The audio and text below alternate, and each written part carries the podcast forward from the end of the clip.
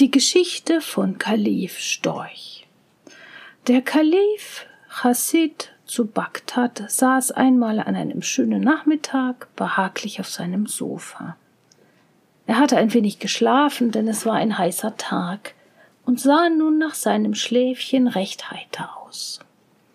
Er rauchte aus einer langen Pfeife von Rosenholz, trank hie und da ein wenig Kaffee, den ihm ein Diener einschenkte, und strich sich allemal vergnügt den Bart, wenn es ihm geschmeckt hatte. Kurz, man sah dem Kalifen an, dass es ihm recht wohl war.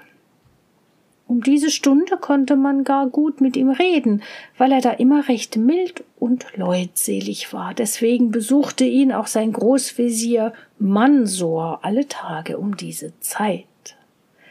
An diesem Nachmittag nun kam er auch, sah aber sehr nachdenklich aus, ganz gegen seine Gewohnheit.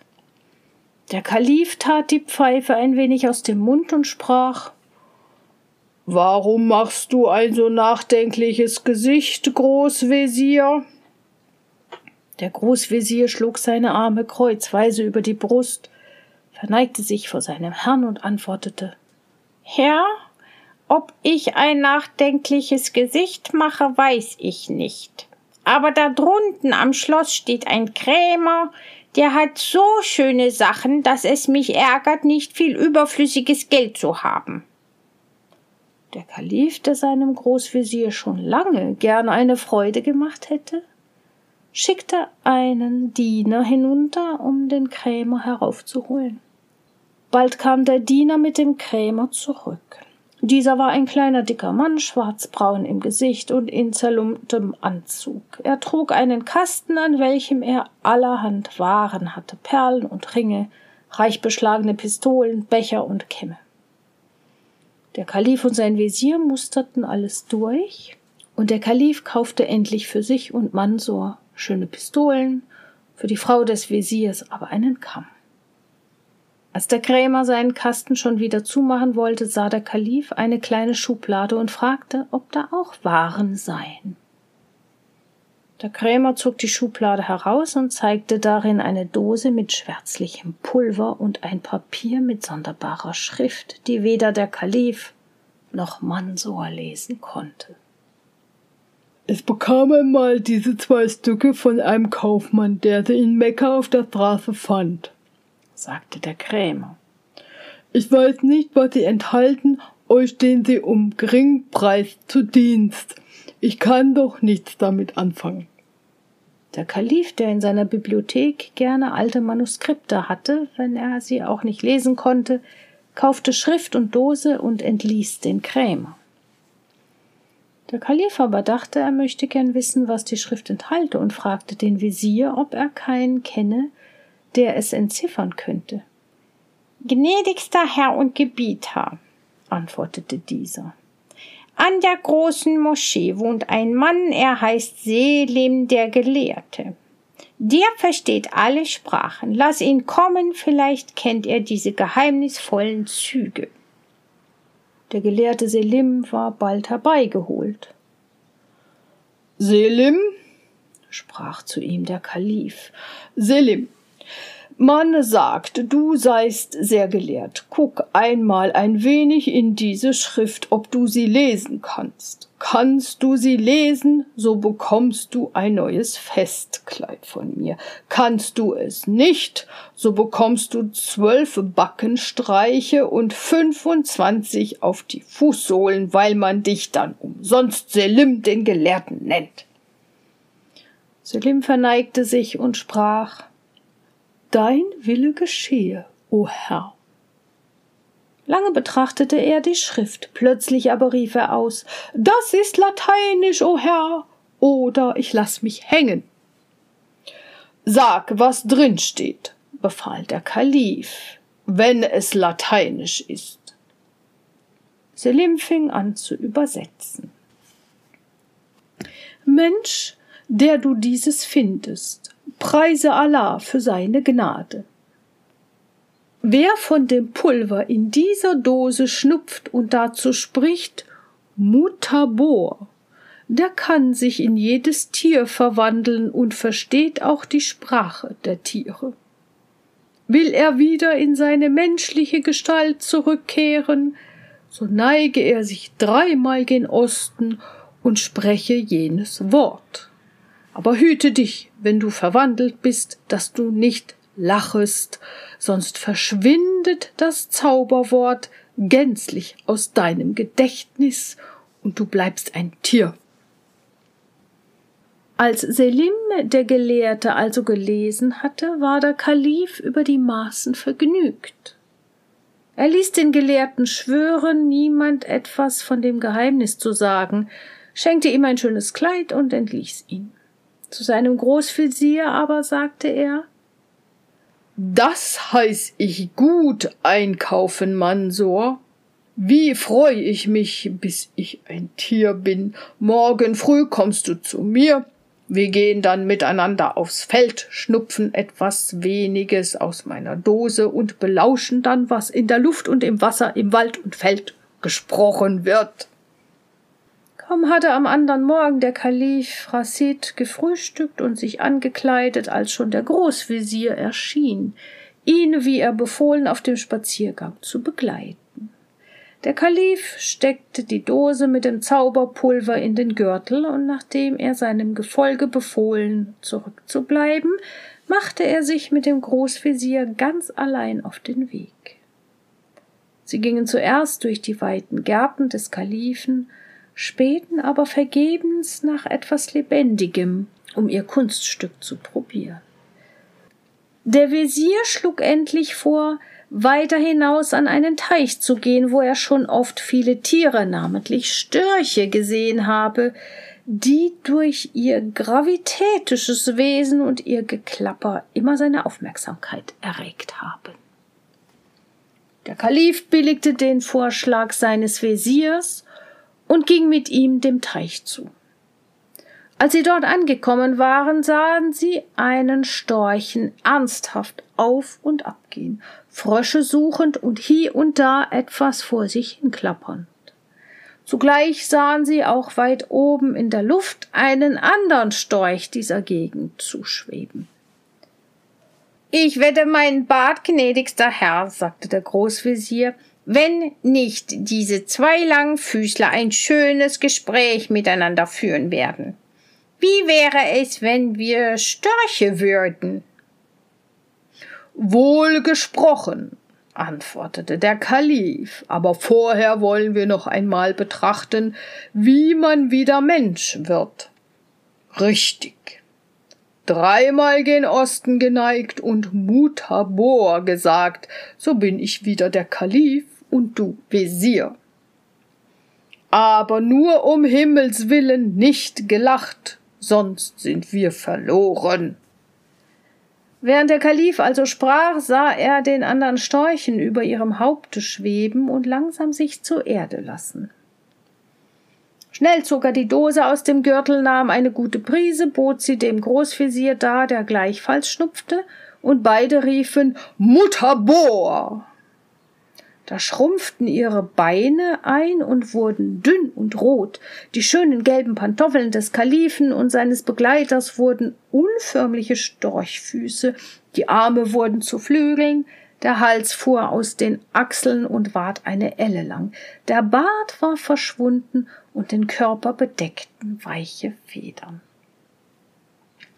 Ihr habt einen hübschen Schnabel, Großvezier, sprach nach langem Erstaunen der Kalif. Beim Bart des Propheten so etwas habe ich in meinem Leben nicht gesehen. Danke untertänigst, erwiderte der Großvezier, indem er sich bückte. Aber wenn ich es wagen darf zu behaupten, Eure Hoheit sehen als Storch beinahe noch hübscher aus denn als Kalif. Aber kommt, wenn es euch gefällig ist, dass wir unsere Kameraden dort belauschen und erfahren, ob wir wirklich storchisch können. Indem war der andere Storch auf der Erde angekommen. Er putzte sich mit dem Schnabel seine Füße, legte seine Federn zurecht und ging auf den ersten Storchen zu. Die beiden neuen Störche aber beeilten sich, in ihre Nähe zu kommen und vernahmen zu ihrem Erstaunen folgendes Gespräch. Guten Morgen, Frau Langbein, so früh schon auf der Wiese? Ja, ja, schönen Dank, liebe Klapperschnabel. Ich habe mir nur ein kleines Frühstück geholt. Ist euch vielleicht ein Viertelchen Eidechs gefällig oder ein Froschschenkelein? Danke, gehorsamst, habe heute gar keinen Appetit. Ich komme auch wegen etwas ganz anderem auf die Wiese. Ich soll heute vor den Gästen meines Vaters tanzen. Und da will ich mich im Stillen ein wenig üben. Zugleich schritt die junge Störchen in wunderlichen Bewegungen durch das Feld. Der Kalif und Mansor sahen ihr verwundert nach. Als sie aber in malerischer Stellung auf einem Fuß stand und mit den Flügeln anmutig dazu wedelte, da konnten sich die beiden nicht mehr halten. Ein unaufhaltsames Gelächter brach aus ihren Schnäbeln hervor, von dem sie sich erst nach langer Zeit erholten. Der Kalif fasste sich zuerst wieder. Das war ein Spaß, rief er, der nicht mit Gold zu bezahlen ist. Schade, dass die dummen Tiere durch unser Gelächter sich haben verscheuchen lassen, sonst hätten sie gewiss auch noch gesungen. Jetzt fiel es dem Großvezier ein, dass das Lachen während der Verwandlung verboten war. Er teilte seine Angst deswegen dem Kalifen mit. Putz, Mekka und Medina. Das wäre ein schlechter Spaß, wenn ich ein Storch bleiben müsste. Besinne dich doch auf das dumme Wort. Ich bring es nicht heraus. Ja, dreimal gen Osten müssten wir uns bücken und dazu sprechen. Mo, mo, mo. Sie stellten sich gegen Osten und bückten sich in einem fort, dass ihre Schnäbel beinahe die Erde berührten, aber o oh Jammer, das Zauberwort war ihnen entfallen, und so oft sich auch der Kalif bückte, so sehnlich auch sein Wesir Mumu dazu rief, jede Erinnerung daran war verschwunden, und der arme Chasid und sein Wesir waren und blieben Störche. Traurig wandelten die Verzauberten durch die Felder, sie wussten gar nicht, was sie in ihrem Elend anfangen sollten. Aus ihrer Storchenhaut konnten sie nicht heraus, in die Stadt zurück konnten sie auch nicht, um sich zu erkennen zu geben, denn wer hatte einem Storchen geglaubt, dass er Kalif sei? Und wenn man es auch geglaubt hätte, würden die Einwohner von Bagdad einen Storchen zum Kalifen gewollt haben? So schlichen sie mehrere Tage umher und ernährten sich kümmerlich von Feldfrüchten, die sie aber wegen ihrer langen Schnäbel nicht gut verspeisen konnten. Zu Eidechsen und Fröschen hatten sie übrigens keinen Appetit, denn sie befürchteten mit solchen Leckereien sich den Magen zu verderben, ja.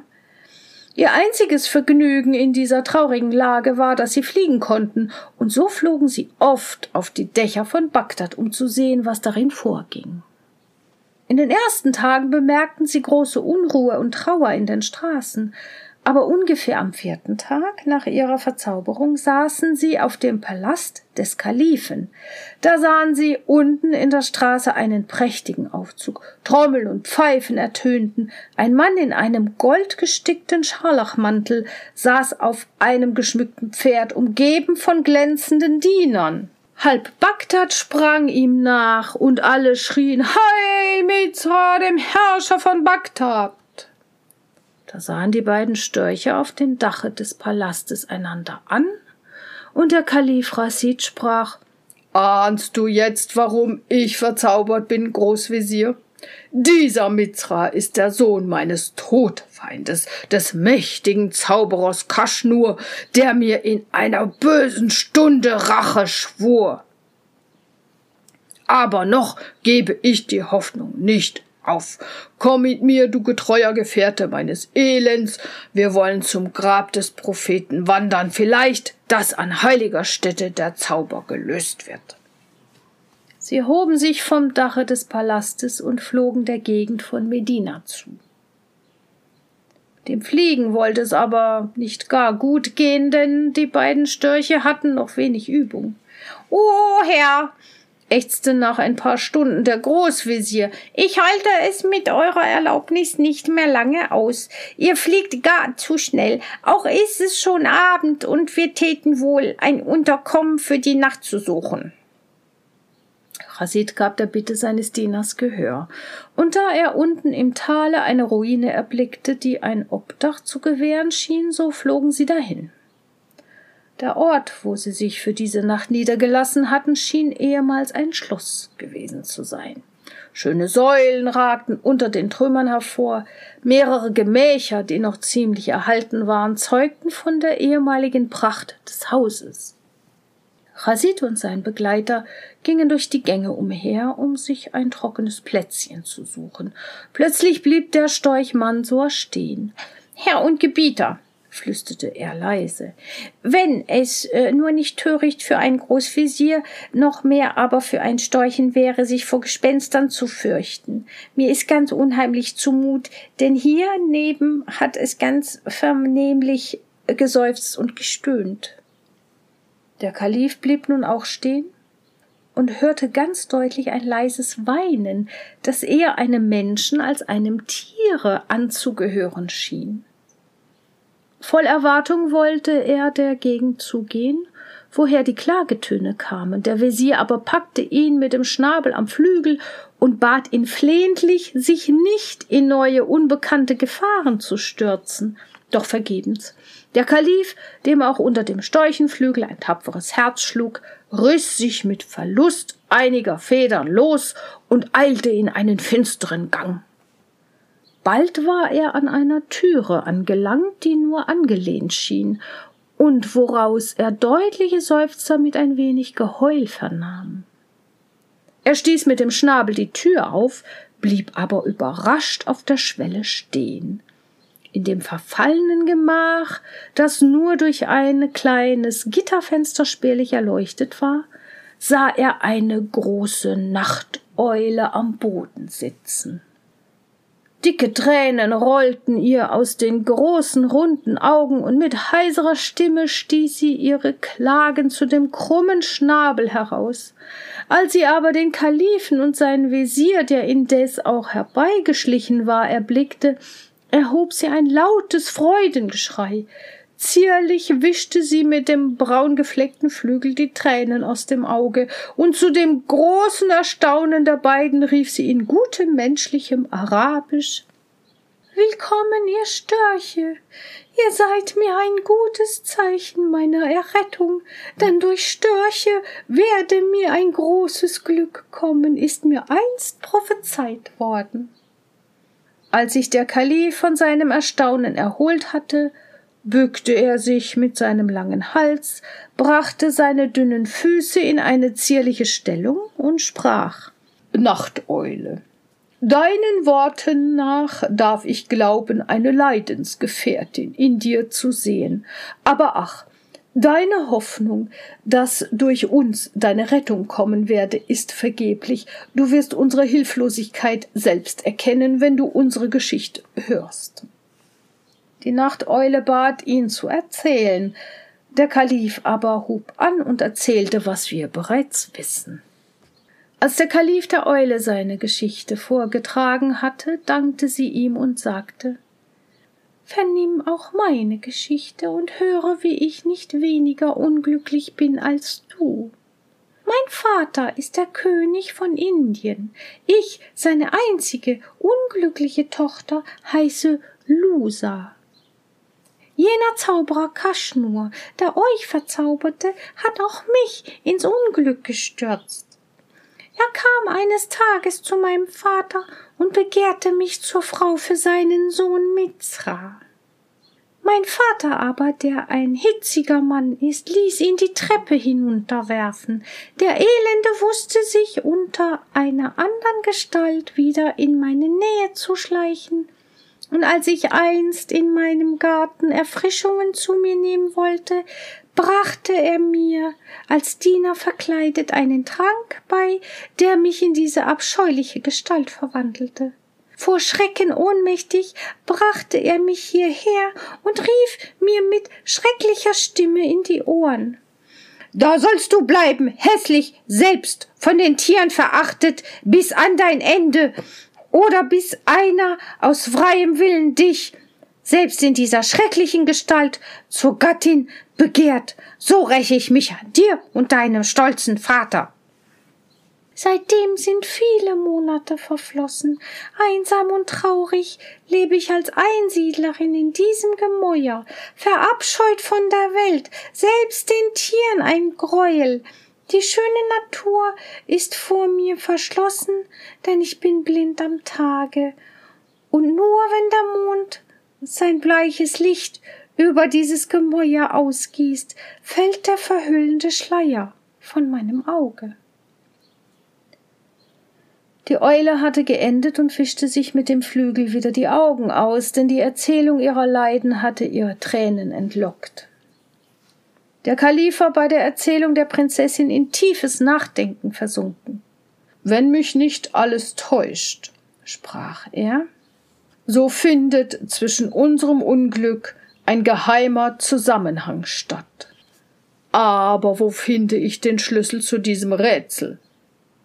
Die Eule antwortete ihm O Herr, auch mir ahnet dies, denn es ist mir einst in meiner frühesten Jugend von einer weisen Frau prophezeit worden, dass ein Storch mir ein großes Glück bringen werde, und ich wüsste vielleicht, wie wir uns retten könnten. Der Kalif war sehr erstaunt und fragte, auf welchem Wege sie meine. Der Zauberer, der uns beide unglücklich gemacht hat, sagte sie, kommt alle Monate einmal in diese Ruinen. Nicht weit von diesem Gemach ist ein Saal. Dort pflegt er dann mit vielen Genossen zu schmausen. Schon oft habe ich sie dort belauscht. Sie erzählen dann einander ihre schändlichen Werke. Vielleicht, dass er dann das Zauberwort, das ihr vergessen habt, ausspricht. O teuerste Prinzessin, rief der Kalif, sag an, wann kommt er und wo ist der Saal? Die Eule schwieg einen Augenblick und sprach dann Nehmet es nicht ungütig, aber nur unter einer Bedingung kann ich euren Wunsch erfüllen. Sprich aus, sprich aus, rief Rasid. Befiehl, es ist mir jede Recht. Nämlich, ich möchte auch gern zugleich frei sein. Dies kann aber nur geschehen, wenn einer von euch mir seine Hand reicht. Die Störche schienen über den Antrag etwas betroffen zu sein, und der Kalif winkte seinem Diener ein wenig, mit ihm hinauszugehen. Großvezier, sprach vor der Tür der Kalif, das ist ein dummer Handel, aber ihr könntet sie schon nehmen. So? antwortete dieser. Dass mir meine Frau, wenn ich nach Hause komme, die Augen auskratzt? Ich bin ein alter Mann und ihr seid noch jung und unverheiratet und könnte eher eine junge, schöne Prinzessin die Hand geben. Das ist es eben, seufzte der Kalif, indem er traurig die Flügel hängen ließ. Wer sagt dir denn, dass sie jung und schön ist? Das heißt eine Katze im Sack kaufen. Sie redeten einander gegenseitig noch lange zu, endlich aber, als der Kalif sah, dass sein Wesir lieber Storch bleiben als die Eule heiraten wollte, entschloss er sich, die Bedingungen lieber selbst zu erfüllen. Die Eule war hoch erfreut. Sie gestand ihnen, dass sie zu keiner besseren Zeit hätten kommen können, weil wahrscheinlich in dieser Nacht die Zauberer sich versammeln würden. Sie verließ mit den Störchen das Gemach, um sie in jenen Saal zu führen. Sie gingen lange in einem finsteren Gang hin. Endlich strahlte ihnen aus einer halb verfallenen Mauer ein heller Schein entgegen. Als sie dort angelangt waren, riet ihnen die Eule, sich ganz ruhig zu verhalten. Sie konnten von der Lücke, an welcher sie standen, einen großen Saal übersehen. Er war ringsum mit Säulen geschmückt und prachtvoll verziert. Viele farbige Lampen ersetzten das Licht des Tages. In der Mitte des Saales stand ein runder Tisch mit vielen und ausgesuchten Speisen besetzt. Rings um den Tisch zog sich ein Sofa, auf welchem acht Männer saßen. In einem dieser Männer erkannten die Störche jenen Krämer wieder, der ihnen das Zauberpulver verkauft hatte. Sein Nebensitzer forderte ihn auf, ihnen seine neueste Tat zu erzählen. Er erzählte unter anderem auch die Geschichte des Kalifen und seines Wesirs. Was für ein Wort hast du ihnen denn aufgegeben? fragte ihn ein anderer Zauberer. Ja, ein recht schweres Lateinisches. Es heißt Mutabor. Als die Störche an ihrer Mauerlücke dieses hörten, kamen sie vor Freuden beinahe außer sich. Sie liefen auf ihren langen Füßen so schnell dem Tor der Ruine zu, dass die Eule kaum folgen konnte.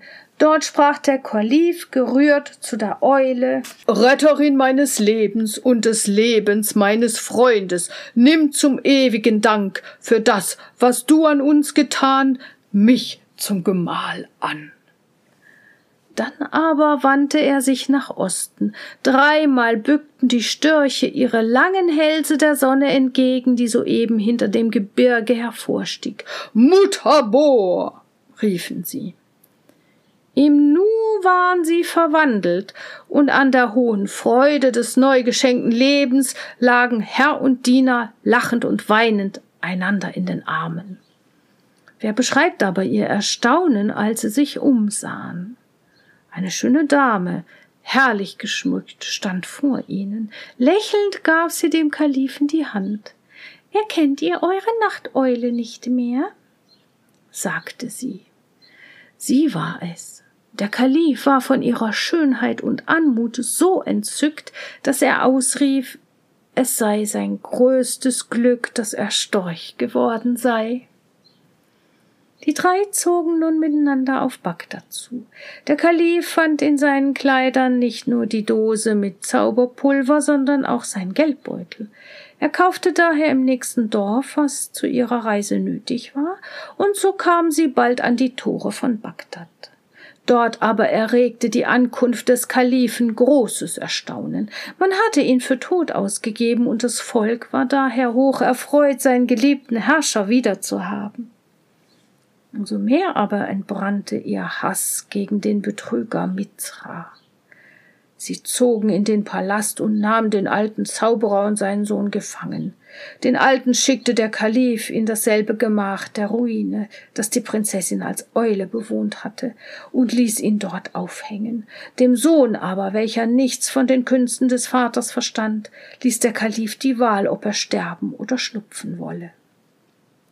Als er das Letztere wählte, bot ihm der Großvezier die Dose. Eine tüchtige Prise und das Zauberwort des Kalifen verwandelte ihn in einen Storchen. Der Kalif ließ ihn in einen eisernen Käfig sperren und in seinem Garten aufstellen. Lange und vergnügt lebte Kalif Rasid mit seiner Frau, der Prinzessin. Seine vergnügtesten Stunden waren aber immer die, wenn ihn der Großvezier nachmittags besuchte. Da sprachen sie dann oft von ihrem Storchenabenteuer, und wenn der Kalif recht heiter war, ließ er sich herab, den Großvezier nachzuahmen, wie er als Storch aussah. Er stieg dann ernsthaft mit steifen Füßen im Zimmer auf und ab, klapperte, wedelte mit den Armen wie mit Flügeln und zeigte, wie jener sich vergeblich nach Osten geneigt und Mumu dazu gerufen habe. Für die Frau Kalifin und ihre Kinder war diese Vorstellung allemal eine große Freude. Wenn aber der Kalif gar zu lange klapperte und nickte und Mumu schrie, dann drohte ihm lächelnd der Wesir, er wolle das, was vor der Türe der Prinzessin Nachteule verhandelt worden sei, der Frau Kalifin mitteilen.